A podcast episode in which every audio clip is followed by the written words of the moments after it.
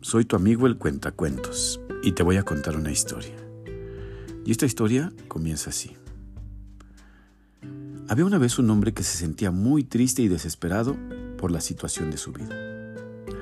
Así que decidió ir a ver al anciano del pueblo en busca de consuelo y sabiduría.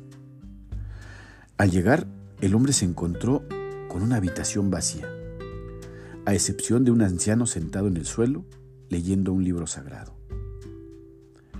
El anciano notó la presencia del hombre y le preguntó que qué lo traía allí.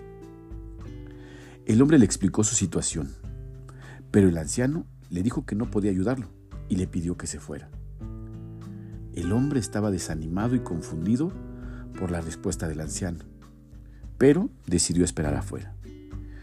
Mientras tanto, otros visitantes llegaron a la casa del anciano, pero fueron rechazados de la misma manera. Después de varios días de espera, el anciano finalmente se acercó al hombre y le dijo, He estado leyendo este libro sagrado durante muchos años y todavía no he entendido todo lo que hay en él. Pero te diré lo que sí sé. Debemos tener confianza en Dios, incluso en los momentos más difíciles.